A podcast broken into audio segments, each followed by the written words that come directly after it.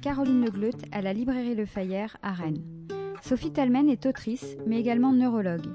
Deux métiers passion pour Sophie Talmen que la librairie Le Fayère suit au fil de ses parutions. Nous aimons sa douceur, sa sincérité, son humilité, sa simplicité. Lina Pinto est directrice des manuscrits chez Albin Michel. Aujourd'hui, ce qui se lit avec Sophie Talmen et Lina Pinto.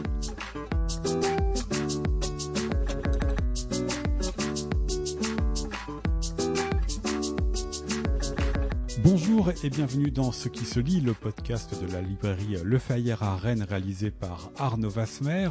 Des entretiens durant lesquels nous vous proposons d'entendre un auteur ou une autrice et la personne qui l'édite.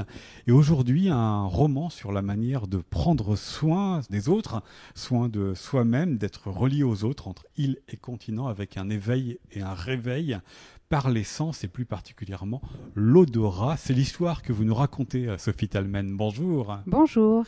Là où le bonheur se respire, c'est le titre du roman que vous avez fait paraître aux éditions Albin Michel. Nous entendrons euh, Lina Pinto, votre éditrice, dans la seconde partie de ce podcast.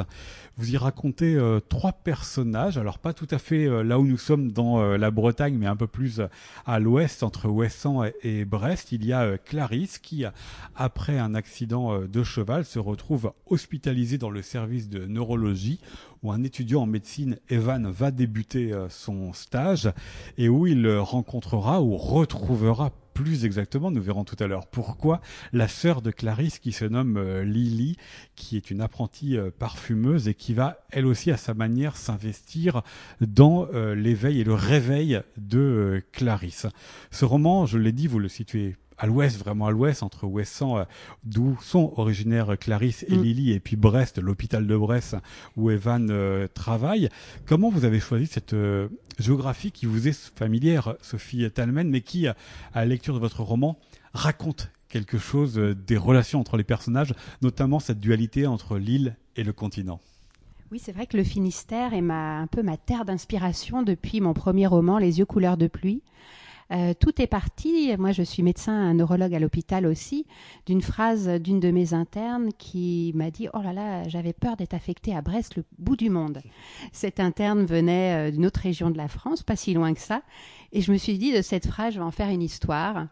Euh, moi, je connais bien le Finistère, mais hum, je n'y ai jamais habité. Et donc, pour euh, Les yeux couleur de pluie, j'ai pris ma voiture et j'ai, avec euh, ce roman en tête, été à Brest, visité les environs avec mes personnages vraiment dans l'esprit. Et c'est devenu vraiment mon lieu d'inspiration. J'adore ce coin. Une ville qui peut paraître austère au premier abord, hein, car détruite effectivement, euh, tout le monde le sait, euh, pendant la guerre.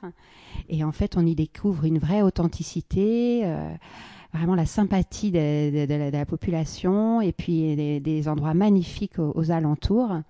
Ouessant en fait partie, c'est un coup de cœur, hein, j'y retourne régulièrement. Et quand je suis venue pour la première fois, pareil, hein, il y a des endroits comme ça, euh, je savais que j'allais euh, l'intégrer dans une histoire. Et c'est cette histoire-là. Ça y est.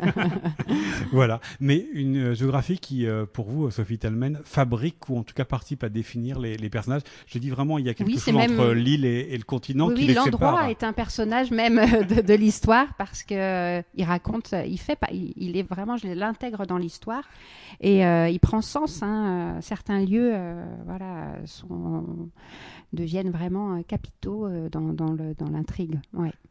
Alors, euh, outre les sœurs euh, Joyeux, c'est le nom de famille que vous avez mm. choisi pour mm. Clarisse et Lily, on, suit donc Evan, qui est cet étudiant en médecine du bout du monde, donc à l'hôpital de Brest, et qui a la pression forte de la famille, notamment de son frère, pour réussir ses études de médecine. Un frère qui a dérôlé, ce qui est très pratique dans l'hôpital, pour à la fois le surveiller et faire en sorte qu'il ait du travail. Qui est pour vous cette euh, Evan quand on le rencontre au début Alors peut-être qu'il ressemble à certains de vos internes en, neurologie. Il n'a pas l'air véritablement taillé pour le poste et la relation avec les patients, il ne sait pas trop comment s'y prendre. Voilà, moi je, je me suis inspirée des étudiants qui m'entourent et puis même euh, de l'étudiante que j'étais au début, assez immature, euh, très naïve. Et, c'est vrai que je me suis vraiment amusée avec ce personnage qui, au début de, de l'histoire, est très maladroit dans son, dans ses dans son contact avec les, patients, les autres. Euh, il arrive souvent en retard euh, aux visites. Euh, les responsabilités lui font peur et petit à petit, ben, il va apprendre que hum, c'est pas si compliqué cette relation aux autres et qu'il faut juste être soi. Il est très sensible et ça, ça, va l'aider. Et, et, sa chef va lui dire justement que que c'est son point fort, cette sensibilité, qu'il faut qu'il la garde et que grâce à elle, euh, ça va être un bon médecin.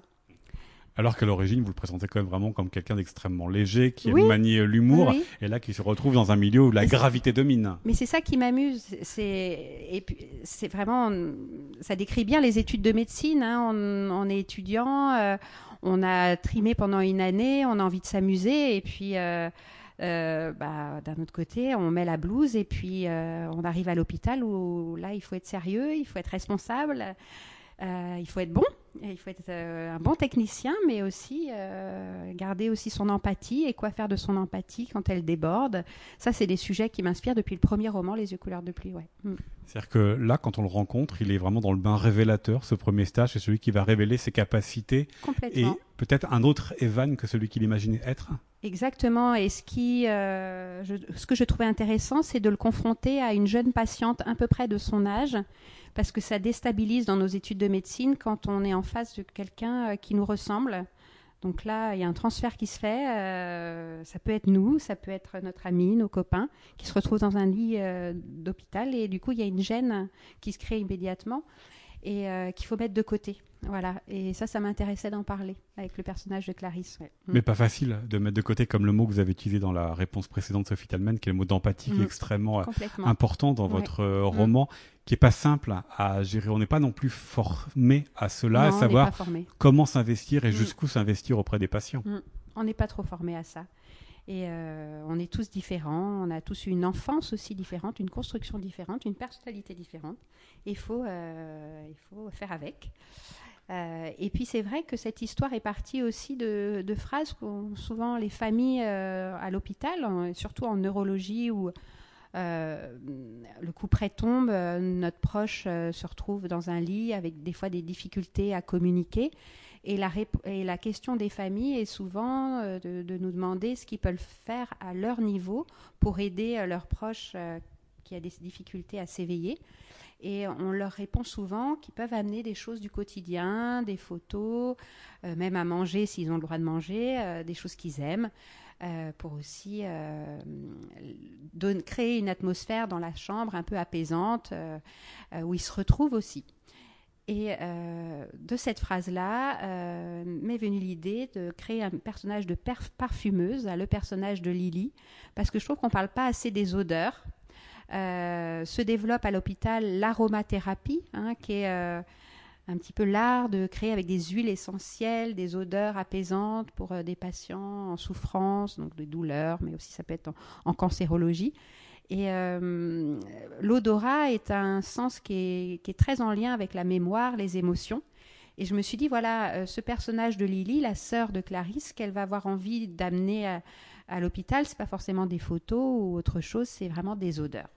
Parce que c'est les repères et parce que c'est ce qui va toucher au plus intime. Alors, quelles que soient les odeurs, hein, parce que la mère dit on va amener au sang euh, dans la chambre d'hôpital, elle arrive quand même avec des odeurs comme le crottin de cheval ou euh, le l'éclat de ferraille. C'est pas forcément les odeurs les plus euh, sympathiques. En revanche, c'est des odeurs qui vont être extrêmement impactantes, extrêmement ancrées dans la mémoire de la personne. Voilà, elles ont du sens pour Clarisse, qui est passionnée d'équitation, qui a un cheval, c'est sa passion et donc Lily, elle va pas forcément avoir envie de prendre des huiles essentielles euh, du commerce. Elle va vouloir retourner sur l'île, réfléchir à qui est sa sœur, cette sœur qu'elle a un peu perdue de vue, enfin qu'elle connaît pas si bien, et elle va vouloir aller au plus près. Voilà, des odeurs de l'univers de sa sœur, et ça va passer par de la paille, des algues, euh, du café, euh, des fleurs de Genève. Enfin, vraiment, elle va réfléchir à à son quotidien. Elle sait que ses odeurs seront volatiles, vont pas rester très longtemps, mais voilà, elle va faire euh, son apothicaire et créer ses petits flacons qu'elle va emmener dans la chambre. Mm jusqu'au à l'extrême ou en tout cas jusqu'à une importante quantité, euh, Sophie Talman, parce que vous avez dit que vous travaillez aussi dans les, les hôpitaux cette question de, du parfum, cette question de comment euh, transformer la chambre pour euh, mm. atteindre le patient. Là, même le, le, médecin chef de service, il semble stupéfait par la manière dont l'une de ses chambres est complètement mm. transformée, reconfigurée par mm. Lilia.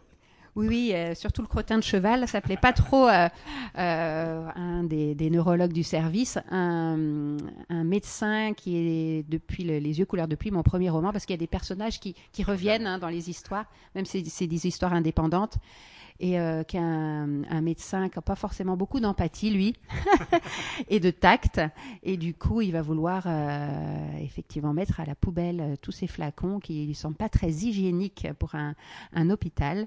Et voilà, il y a toute une histoire qui va se créer, une rébellion. Et, euh, ce jeune Evan, plein de sensibilité, eh ben, il va être du côté de, de Lily. Mm.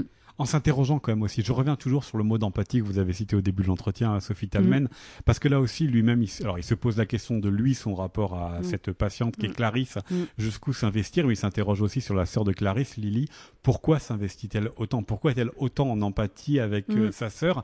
C'est aussi une des raisons qui le font changer, qui le questionne beaucoup cet Evan dans votre roman. Complètement, hein, il va vraiment s'intéresser à, cette patiente, à ce projet, à la sœur euh, Lily qui va finalement euh, avoir connu euh, au lycée. Donc il, y a un lien qui va se tisser en- entre ces trois personnages qui va le faire aussi grandir, Evan, et va le faire évoluer. Mm. Et il va se rendre compte du chemin parcouru parce qu'effectivement, c'est Lily qui le reconnaît avant que lui Mm. la reconnaisse. Mais quand ils étaient en seconde au lycée, euh, Evan et Lily n'étaient pas du même bord, n'étaient pas du tout euh, du même caractère. C'est ça Mm. aussi qui est Mm. euh, dans votre roman, c'est le chemin parcouru et comment on peut changer et retrouver deux personnes qui ne se ressemblent plus. Mm. Oui, complètement. Ouais, ça m'amusait. et puis c'est vrai que j'aime beaucoup les îles, moi, euh, d'écrire hein, ce cocon que peut être une île. Et puis euh, quand on sort de l'île aussi, euh, ce gap hein, qu'il peut y avoir. Et, et donc cette petite Lily, quand elle était au lycée à, à Brest, elle se sentait différente. Elle venait d'Ouessant, elle était un peu sauvage. Et voilà. Et euh, il était aussi sauvage, Evan, mais dans, une autre, dans un autre euh, genre. Mais c'est ça aussi voilà, qui est intéressant. C'est chacun est une île et chacun essaye de se, se euh, raccrocher ou en tout cas de recombiner sa relation euh, aux, aux autres. Et qu'est-ce qu'on fait de l'île aussi? Voilà. Parce que Clarisse, euh, qui est hospitalisée, elle, son île, elle, ne la quitterait pour rien au monde. C'est ses racines. euh, elle se contente de ses quelques kilomètres carrés sans avoir vraiment envie d'aller ailleurs. Elle est bien. Là, là où le bonheur se respire, c'est là. Et Lily, elle, euh, à l'adolescence, elle fait ce rejet, euh, ce rejet de l'île. Euh, et pour elle, voilà, il faut qu'elle respire ailleurs, il faut qu'elle découvre le monde, euh, voilà, pour aller bien. Mm.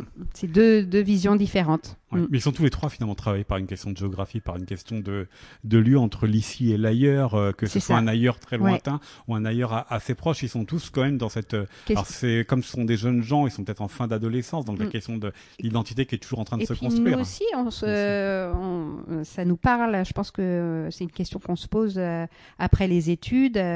où a-t-on envie de vivre à court terme, à moyen terme, à long terme? C'est une question que beaucoup de monde s'est posée aussi après le confinement.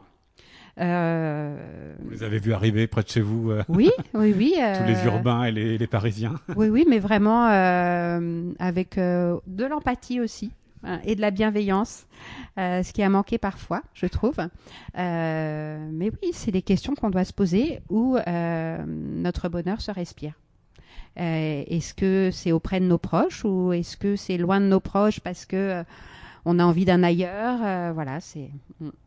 tout en gardant un bout de, un bout de, de chez soi en soi. C'est ça aussi qu'il y a avec les, les odeurs, c'est la Voilà. manière, le chemin que l'on fait, là où on a envie de vivre, mais quand même ces odeurs qui ramènent toujours à, un temps passé. hein. Et ça, c'est une question que j'ai eu plaisir à me poser durant l'écriture.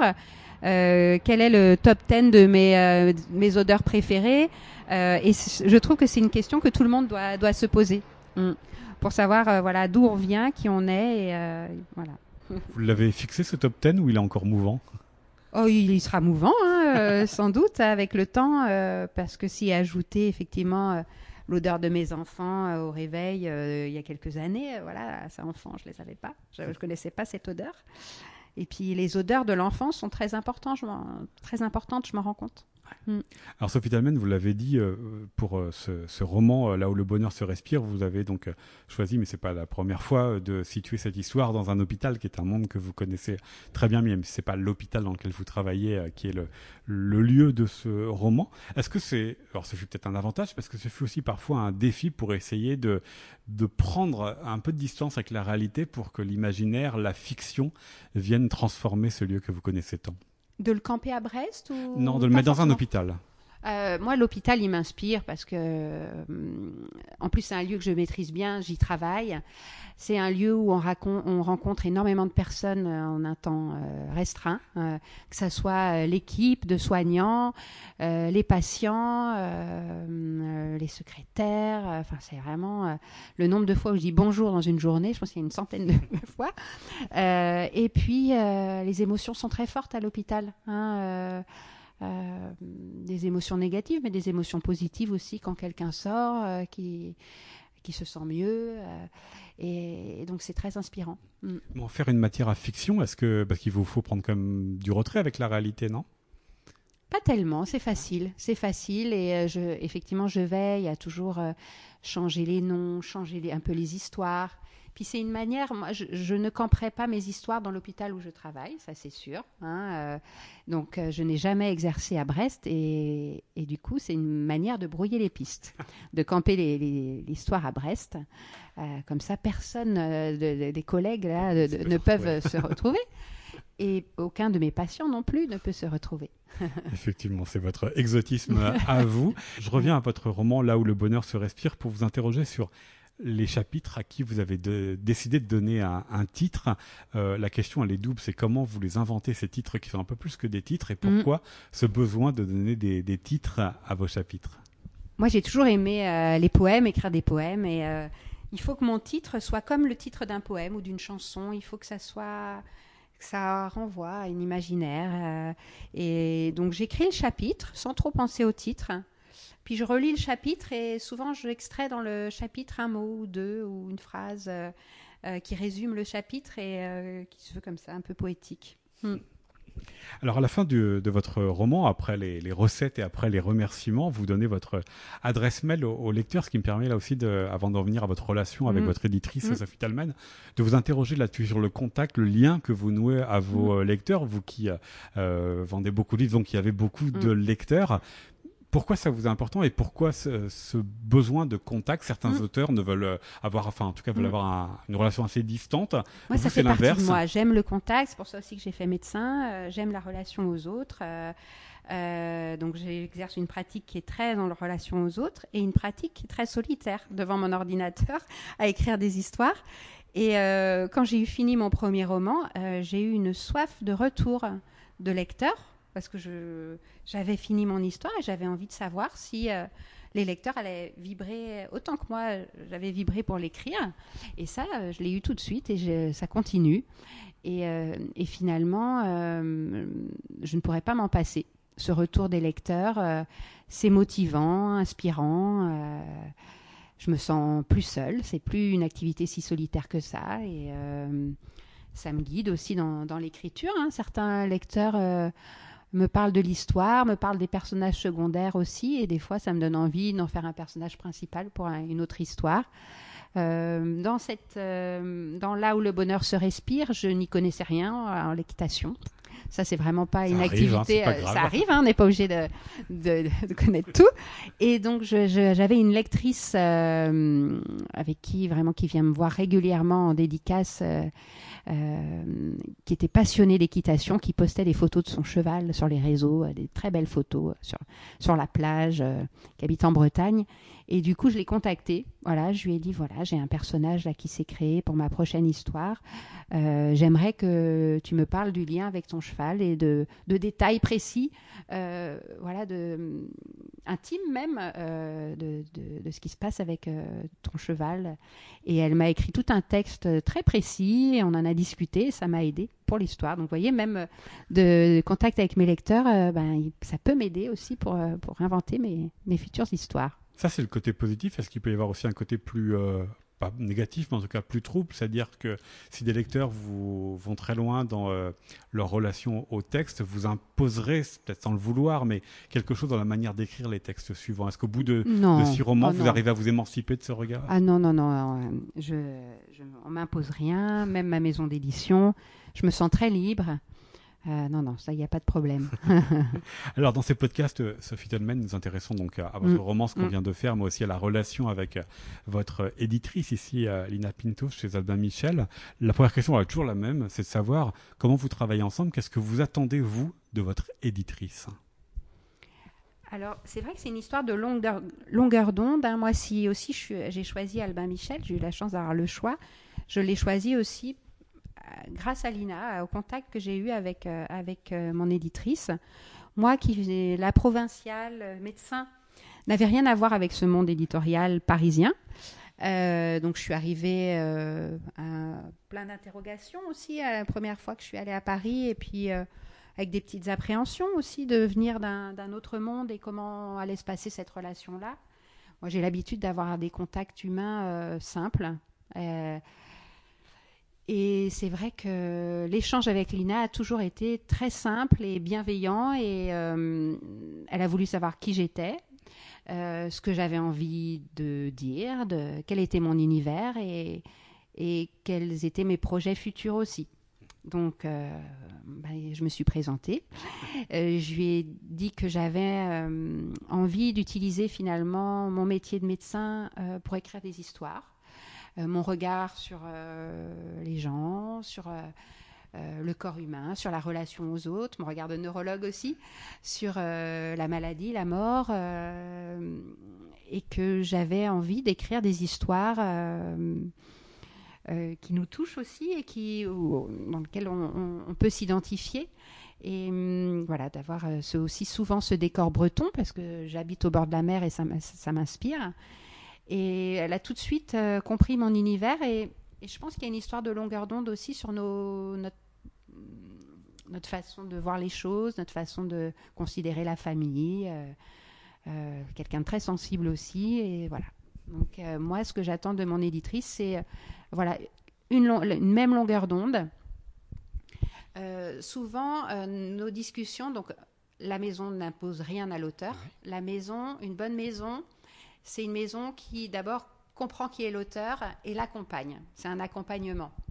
Parce que finalement, ça bouillonne euh, dans nos cerveaux d'auteurs, là. Et Lina, elle canalise.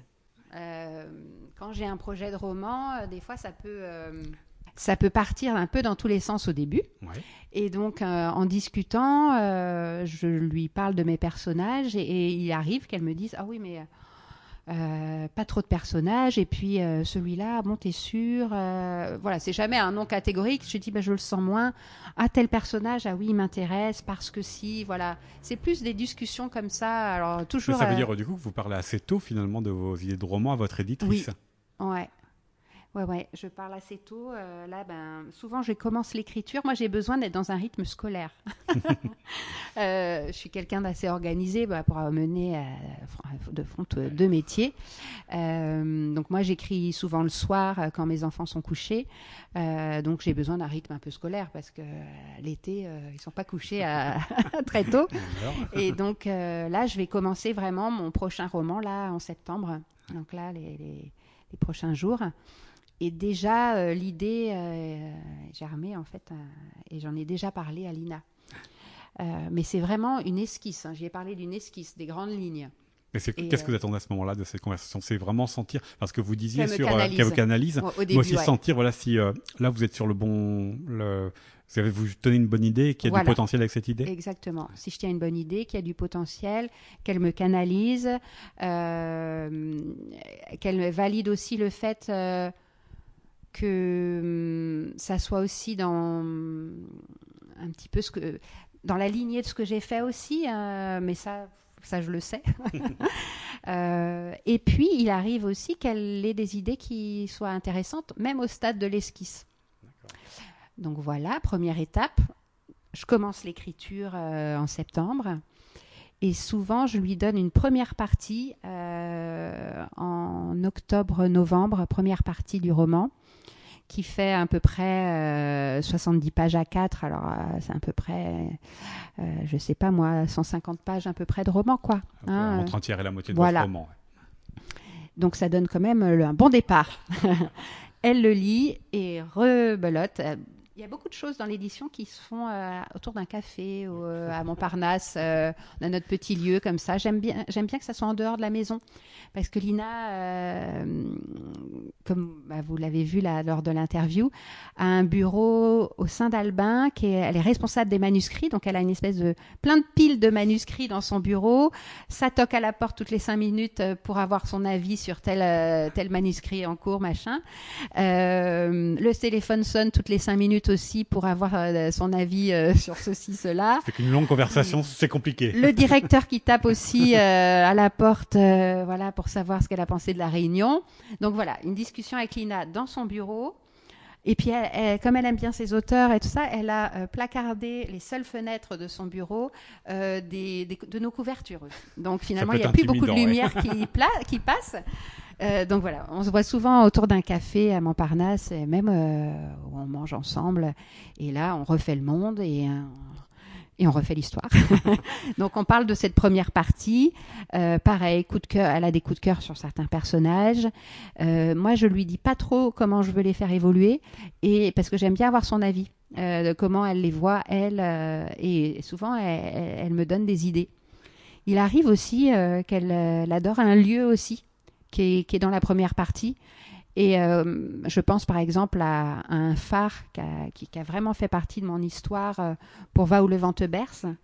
Et elle a eu un coup de cœur pour ce phare et puis on est parti euh, dans des discussions sur la symbolique du phare, le phare qui est clair, qui guide, le phare qui, qui hum, résiste à toutes les tempêtes. Et moi j'adore aussi les phares. et du coup je me suis dit ce lieu il faut que j'en voilà que je, je m'en inspire plus. Et euh, donc, vous voyez, dans des discussions comme ça, euh, ça sert à, l'histoire, des idées qui germent. À la fois une revisitation de l'histoire écrite et puis. Voilà. Euh, et puis, il peut arriver que dans la première partie, elles me disent aussi. ça va trop vite au début, ça va trop lent, des histoires de rythme, ça va trop lentement, voilà. C'est et puis après j'écris, j'écris tout l'hiver là. à ce moment-là, l'histoire, c'est marrant, hein, c'est comme un moteur qui se met en route. Au début, quand on écrit une histoire, bah, il faut qu'on rentre dedans. On a le deuil de nos personnages d'avant. Moi, j'ai beaucoup de mal à quitter mes personnages quand je mets le mot fin à une histoire, qui sont encore bien là. Et donc, il faut que j'apprivoise mes nouveaux personnages et que je sois me sente bien dans l'histoire. Donc ça, ça met quand même quelques semaines. Et euh, souvent, là, au mois de novembre-décembre, je suis en plein, plein dedans. donc, j'ai qu'une envie le soir, c'est de me retrouver toute seule à mon ordinateur pour retrouver mes personnages et, euh, et faire évoluer l'histoire. Et là, je parle plus trop à Lina de ce que je fais et je lui remets le texte final euh, en, mois de mars-avril. D'accord, donc vous prenez vraiment le temps pour la, la, suite du roman. Euh. Et ça, je, on a bien discuté avant, après la première partie, et euh, j'ai besoin de liberté. Ouais. Et, et, après, renouveau, quand je lui ai donné le texte final, une grande discussion, et puis je peux revenir sur certains, certaines parties. C'est plutôt des ajustements alors dans des ce cas-là. Des ajustements, oui. Mm et après se passe la phase de correction. Oui. et là, euh, bah, la phase de correction euh, du roman précédent est un peu au même moment que la phase de, où je commence un roman. Parce que là, c'est un peu septembre. Là. donc là, j'ai reçu euh, mon manuscrit corrigé. et donc là, c'est plus. c'est pas le fond, c'est la forme. des petites coquilles à droite à gauche. Et voilà moins, profond. Voilà un petit peu comment ça se passe. Vous l'avez dit, vous avez euh, eu euh, la possibilité de choisir votre euh, mm. éditrice et votre maison d'édition, Alba Michel. Est-ce que ça veut dire aussi que dès l'origine, et puis ça s'est confirmé avec vos différents romans, vous avez eu la sensation que vous pouviez être une autrice Alba Michel, que vous pouviez entrer en résonance avec les autres romans qui y sont publiés? Moi, ce que j'ai bien aimé chez Alba Michel, Michel c'est que c'était très généraliste aussi. Euh, grande maison, euh, qui avait publié Guénassia, que j'aimais bien, que Pancol, euh, Amélie Nothomb, et je chantais qu'il pouvait y avoir de la place pour moi. Ce que j'avais pas vraiment réalisé en écrivant Les yeux couleur de pluie, mon premier roman, c'est que j'étais un petit peu un petit ovni là dans euh, ce monde d'auteur en étant médecin en fait et écrit, en écrivant des livres euh, mais pas des essais de médecine des livres scientifiques des, des romans euh, grand public avec ce décor là et que c'est aussi euh, ce qui plaisait aux maisons d'édition et, c'est pour ça que j'ai eu ce choix-là. Ça, j'avais pas réfléchi à ça. Et, euh, et puis c'est vrai que Richard Ducousset, le directeur éditorial d'Albin, euh, voilà, m'a convaincu. Il m'a dit vraiment, moi je crois, je crois à votre univers. Euh, voilà, nous on a très envie de vous avoir et voilà, il m'a convaincu. Mm. Donc effectivement, tous les, tous les voyants étaient ouverts pour y rentrer et pour y rester euh, jusqu'à ce mm. livre là où le bonheur se respire, donc paru euh, aux éditions Albin Michel, dont nous parlera Alina Pinto, votre éditrice, dans un instant, euh, Sophie Talmen. Merci beaucoup à vous. Merci. Et merci de m'avoir accueilli chez vous pour cet entretien.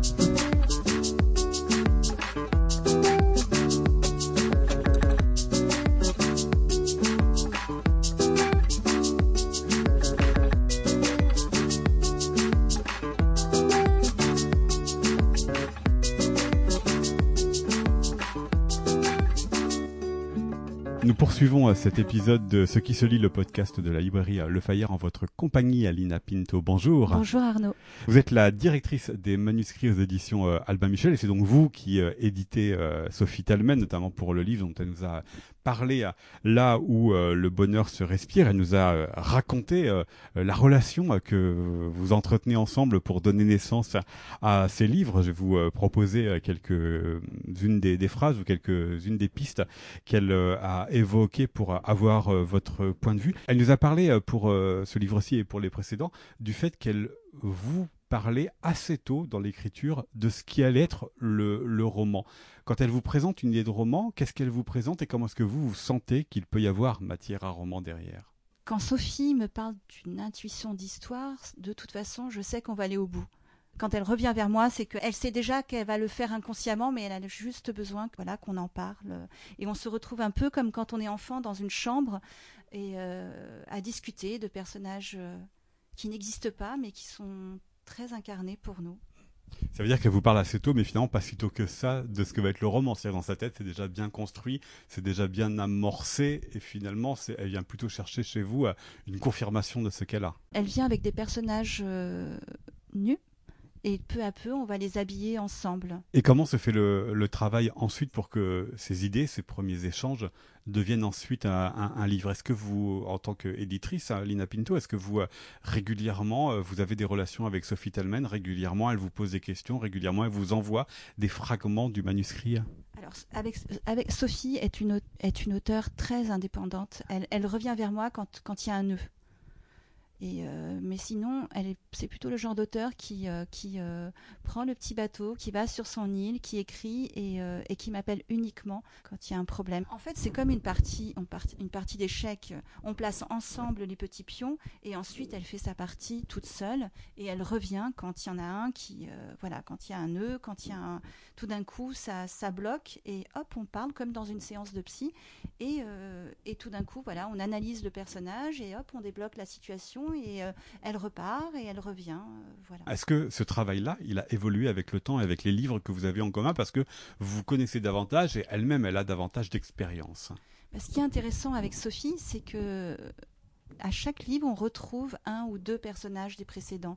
Et donc, euh, déjà, Sophie est une amie.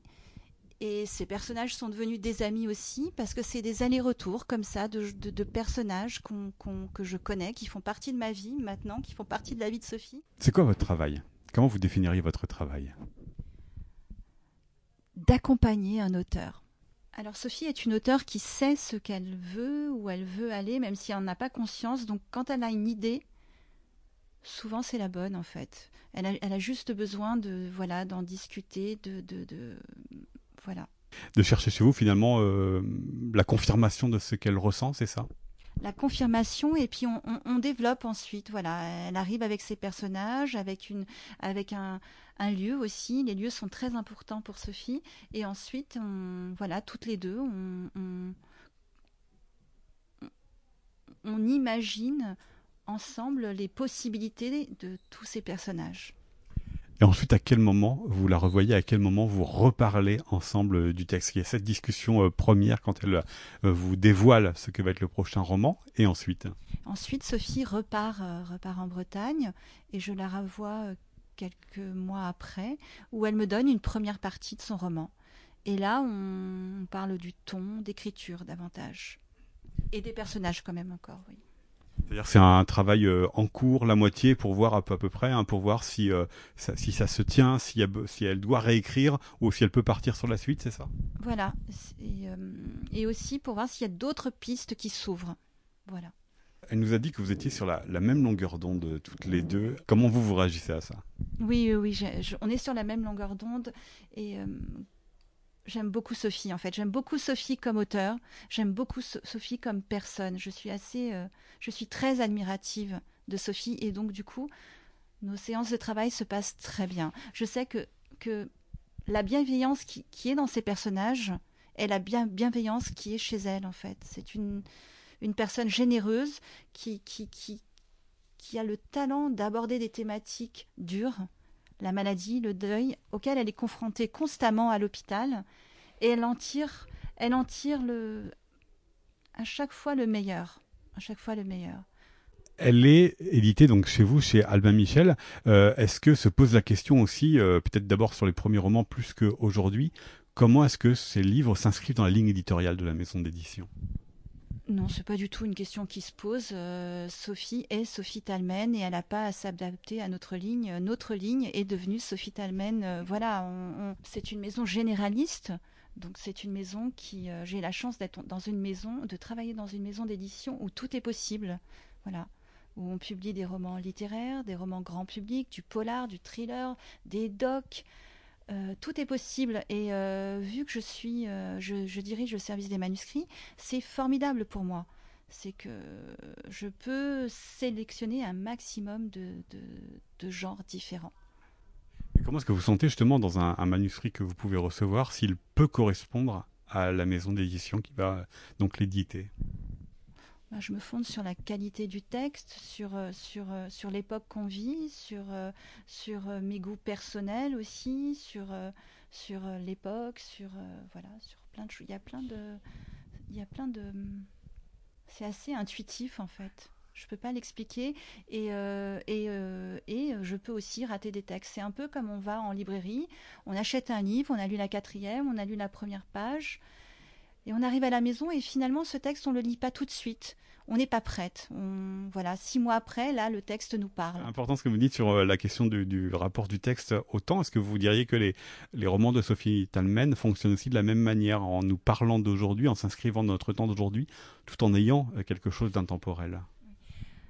C'est une lecture de proximité. C'est ce que j'aime chez dans les textes de Sophie. C'est euh, les gens ont besoin de se retrouver dans leur quartier, dans leur de transformer la ville en village. De voilà chacun et, Sophie, les personnages de Sophie, c'est une c'est des personnages de proxi, enfin c'est une littérature de proximité, c'est-à-dire que ils ressemblent aux gens qu'on croise tous les jours. C'est pas des personnages de Saint-Germain-des-Prés. Quand je suis arrivée, euh, j'ai l'impression que dans l'édition, il y avait que euh, moi, l'écrivain, moi. Et Sophie, c'est tout le contraire. C'est l'hôpital, c'est le boulanger, c'est euh, là. enfin bon, je vais pas vous dévoiler le, sujet du prochain texte. Et c'est ce que j'aime. Et c'est un bout du monde hein, entre Ouessant et Brest. Oui, mais qui, qui ressemble, mais qui ressemble au bout du monde de tout le monde en fait. Voilà, et euh, face, euh, face à la mort, face à la maladie, on est tous les mêmes, euh, quel que soit l'endroit où on, où on vit. Et, et, Sophie donne des clés pour que ce soit moins, moins douloureux. C'est ça que vous cherchez aussi dans, dans un texte, c'est qu'il vous aide finalement dans cette époque? Je enfin, vous voulez dire dans ma quête des manuscrits, au service des manuscrits? Je cherche tout en fait. Je, je cherche des romans pour, qui, qui, qui, des, romans qui divertissent, des romans qui m'informent, des romans qui, qui m'aident à vivre, des romans pour... Euh, voilà, il y a toutes sortes de, de, textes. C'est ça qui est bien au, service des manuscrits. Il y en a pour, euh, il y en a pour tout le monde. Merci beaucoup Lina Pinto. C'était euh, Ce qui se lit, un podcast réalisé par Arnaud Vasmer pour la librairie Le Fayère à Rennes. À bientôt.